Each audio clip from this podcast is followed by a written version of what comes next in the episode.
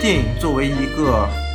故事载体来说，它现在目前来说不是一个很好的故事载体，因为它局限性有点大。它现在只能作为一个社交属性或者一个视觉属性的这么一个东西，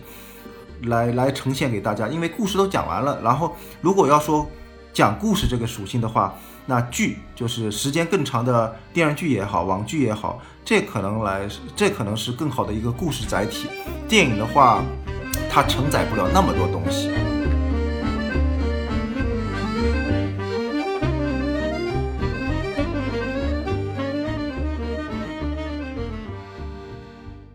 我是屠龙学院的袋鼠，呃，我的职业是导演跟制片。像平时如果在没有项目的情况下，我们基本上是属于一个无业游民的状态。对我现在在没有项目的时候，基本上以带孩子为主。然后有项目的情况下，那就看这个项目具体是干什么了。包括今天下午我要去开会，是给一个综艺。是做一做制片工作，呃，那基本上就是在开会啊，在制片这一块儿，那就是协调各种各样事儿吧。那基本上就是要从头捋起来，就协调所有能协调的人来做这个，做成这么一个项目嘛。如果我们是编剧，做编剧工作，一开始肯定是编剧，然后剧本研发。那在这个过程中，那基本上就是无穷无尽的那个剧本讨论会。然后讨论会完了以后写，写完了以后再讨论，然后再定稿，就经过一长段时间的打磨吧，然后能形成一个剧本。这个剧本呢，那你还要看这个剧本是你是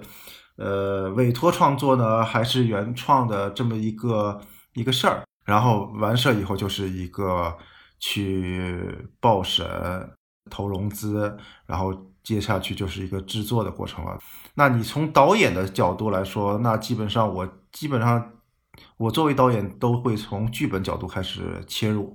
呃，从剧本角度就剧本策划写剧本那块儿，我基本上都会进入这个项目，然后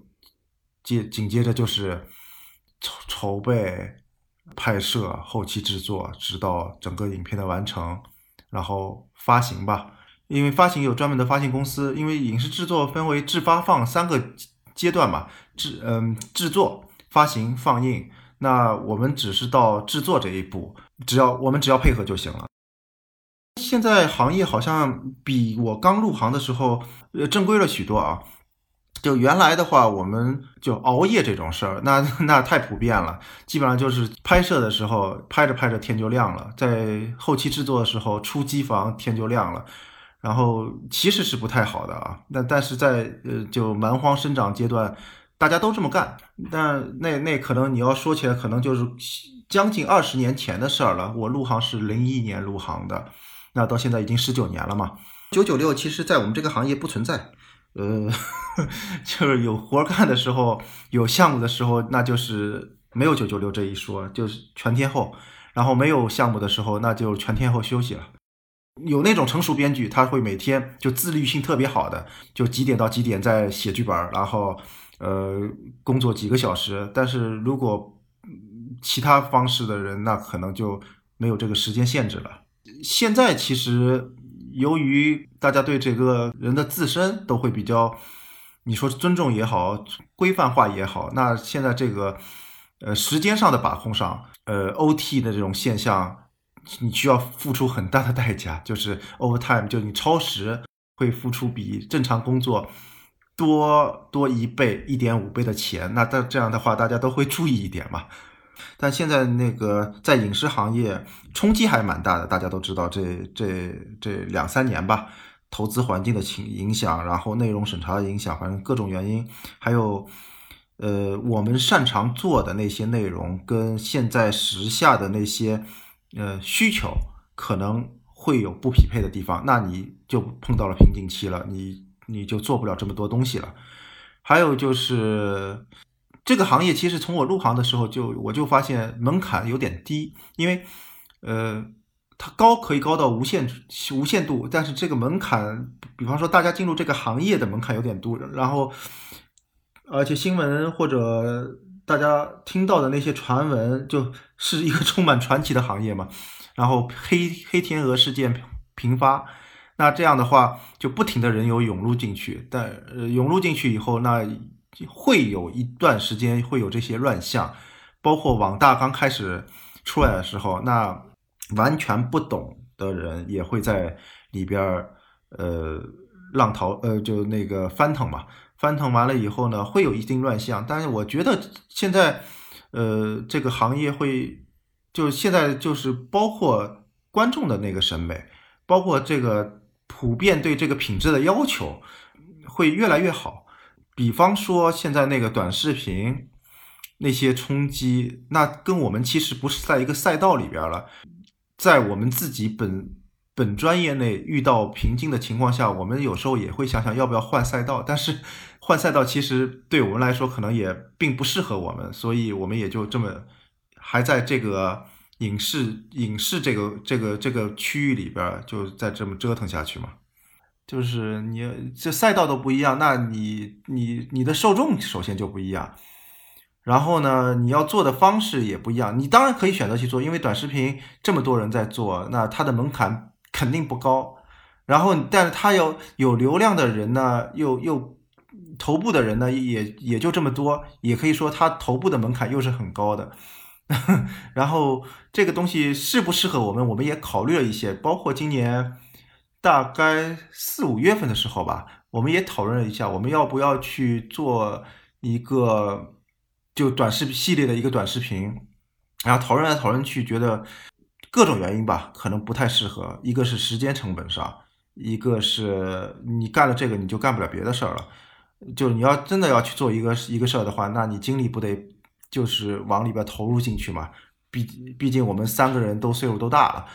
家里的那个带孩子或者家里的那些事儿都比较繁重吧。那那那还是就放弃做这个想法了。现在市场上呢，比较喜欢的可能也跟审查有关系啊。有些涉案啊，或者有些比较重的科幻啊，它现在呃审批起来会特别困难。某个题材是有窗口期的，这个窗口期呢，一旦你没在这个窗口期，你有一定的东西出来的话呢，你下一波你就不知道到什么时候去了。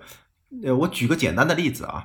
呃，要说网剧，呃，也就是一七年的时候，有两部网剧是比较有代表性的，就是比较重的题材，比较，比方说是《白夜追凶》跟那个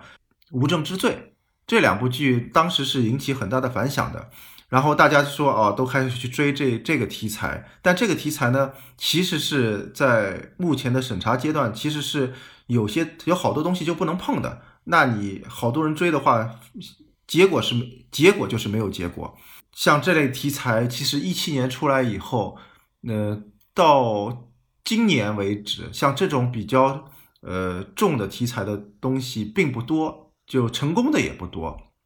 嗯，因为基数少嘛。那今年出来那个网剧，那个什么隐秘的角落啊，那那那片子，那它其实又会吸引一大部分人往这种悬疑啊、犯罪题材里去做。呃，隐秘的角落做的，在我看来还不错，呃，很好。但是你后面跟风的东西，也不一定能出得来。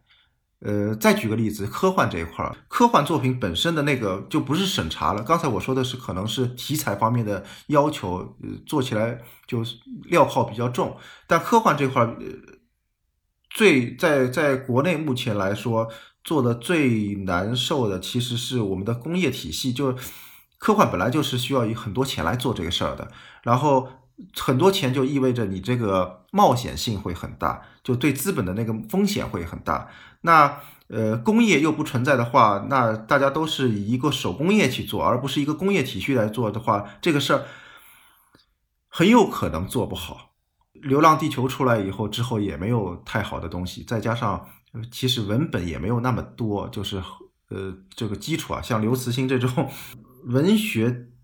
这个基础，在让能让你做的也不是特别多，然后你要从里边去挑，挑完了以后呢，然后能做的人也不多，所以这块东西又又是一个呃瓶颈吧。突破是需要很大的成本的，呃，这个这个风这个风险特别大。呃，所以我们在节目里也曾经说过，就是只有那些已经成名成腕的人，他能够去做这方面的探索。比方说李安，他能做呃三 D、呃四 K 一百二十帧的探索。比方说卡梅隆，他能为他的那些技术去做一个探索。但如果像我们这些人的话，呃，目前来说可能是没有，就是你要去做技术探索可能性不大，因为这个这个成这个风险成本太高了。就你能随能跟随大师，那当然是最好的。因为如果那个大师正好是你就是准备了好久的一个你自己的方向，然后你跟随他去做，然后他正好也适合你，这样是最好的。但如果你跟这个大师不匹配，那你看你只能看看你现在的方向，在你能能力范围内能不能做调整，能力范围内做不了调整，那你只能还是做你自己。电影作为一个。故事载体来说，它现在目前来说不是一个很好的故事载体，因为它局限性有点大。它现在只能作为一个社交属性或者一个视觉属性的这么一个东西，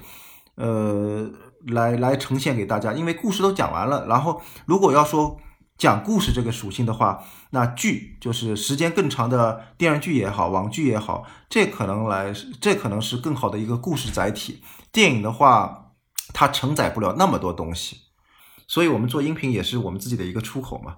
做这个音喜马拉雅这个这个我们屠龙学院那个节目，我们其实也是对自己知识体系的一个梳理吧。我们之前做了两次类似这样的尝试，但是都是视频，但生产力跟不上吧。呃，所以这个这个事儿有也不了了之了。然后做音频这个事儿吧，比比较还是一个。轻的一个生产行为吧，所以呃，所以我们也能把这个事儿坚持出来。然后这个事儿对我们来说比较好的就是我们几个人的一个出口，然后梳理自己的知识，然后觉得自己能在梳理的过程中又能呃对自己的工作也有帮助吧。还有一个就是觉得这可能是一个呃表达的一个渠道吧，跟你写作或者做其他事儿其实都是有有有有关系的。另外一个原因就是，你除了这个，你也不会干别的。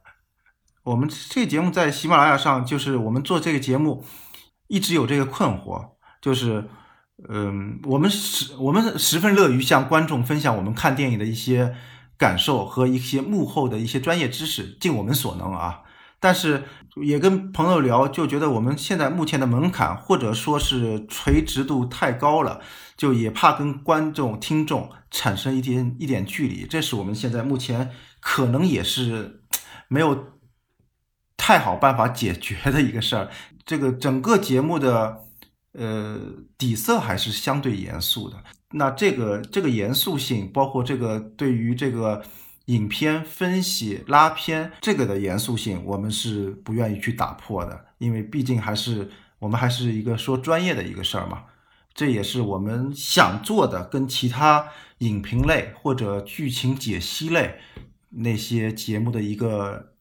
产品的区隔吧。就是这都是退而求其次的问题，就是对于我们自己的一个提升跟一个。知识的一个回顾，或者说是对我们中年生活的一个出口，它对我们来说其实是第一位的。对对我来说啊，做这个是第一位的。然后第二位呢，如果能有。能吸引到愿意听我们节目的人，那我们相当于这属于锦上添花的事儿。但现在目前做着做，其实这个这个观点也有点些许的变化啊。现在如果有人能听，更多人听到我们，然后更多人跟我们产生互动，我们其实觉得也非常有有意思这个事儿。呃，目前如果做说做一个事儿来说，那我们肯定是奔着有越来越多的那个听众来听我们这个节目。我们分析我们的听众都是影迷型的，或者是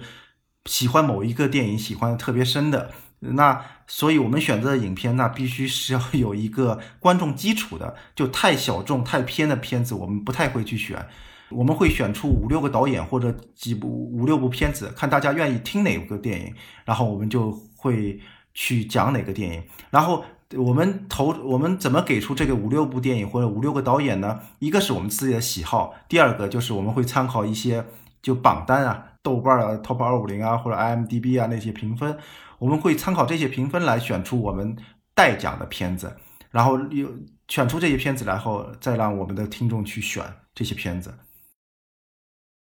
就就天堂电影院，那是我小小时候就比较爱看的一个戏。因为你刚学习电影的时候，你嗯这类片子你肯定会去看。还有一类就是那些晦涩难懂的那些文艺片，那可能是在我们上学的时候，呃，有些人是不愿意看的。像我是就生科那些那些电影，但那些电影你要说从对你的一个感受程度上的话，我觉得它只能留给你一个印象，包括就是就是那些大师的那些电影。呃，你那会儿你是理解不了他们的，像情感方面，那你是能直接感受到的。所以我说了那个天堂电影院，那其实，在技术上啊，各种方面能从上面学到东西的，那那片子就太多了。我个人经验啊，可能是在我十几岁的时候，我特别爱去看那种就是呃哲学书。那这些东西你在那个阶段你其实是看不懂的，对吧？但是你还会去深刻。那你磕得下来，磕不下来是另外一回事，你能不能理解是另外一回事。但是，呃，就是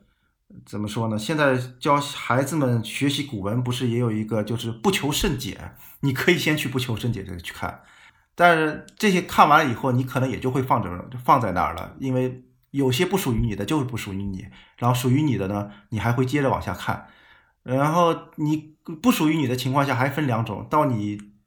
观影到一定阶段，或者你工作到一定阶段的话，你再有机会回看这些电影的时候，你的感受有可能又不一样了。所以我觉得不要去排斥看任何片子，你只要你拿到了，然后你坐在那儿，你想点开它看，那你就去看嘛。包括我现在在工作的时候，也会也会有这些，就是就醍醐灌顶的时候时刻。然后还有一个就是，我们做这个节目也是做着做着，当时因为以前我们看一个片子的时候，可能也就拉片，没有像我们现在这么细的拉的。就我们现在节目里，一个电影一个半小时、两个小时，我们都会花八个、九个、十个小时去说一部电影。那做看这个的时候，我们之前的准备工作那比做的更细了嘛。比方说柱子他写文案，每次都会写两三万字。来准备这么一个节一个节目的文案，嗯，因为他要说剧情，然后我跟老关的话呢，呃，可能也是大几千字来准备一个电影的文案。那你在细细再看这些东西的时候，你会看到有一些你曾经没注意到的或者没想到的这些东西。那这些东西有时候就是，哎，这个太妙了，你时常会有太棒了这这这个这个想法。电影电影它它属性有好几个好几个嘛，一个是表达，一个是娱乐性，那就看你这会儿你想想干嘛。那你挑片子的时候，你也会挑。我现在太累了，我就想看一个不过脑子的电影。那 短视频我也会去刷，就是它的需求不一样，看你的需你的诉求不一样的话，那你就会根据你的各种诉求去看一部电影。它是给我的生活添加色彩的这么一个东西。就是或黑暗或彩色，没有它的话，我的生活可能是另外一种底色了。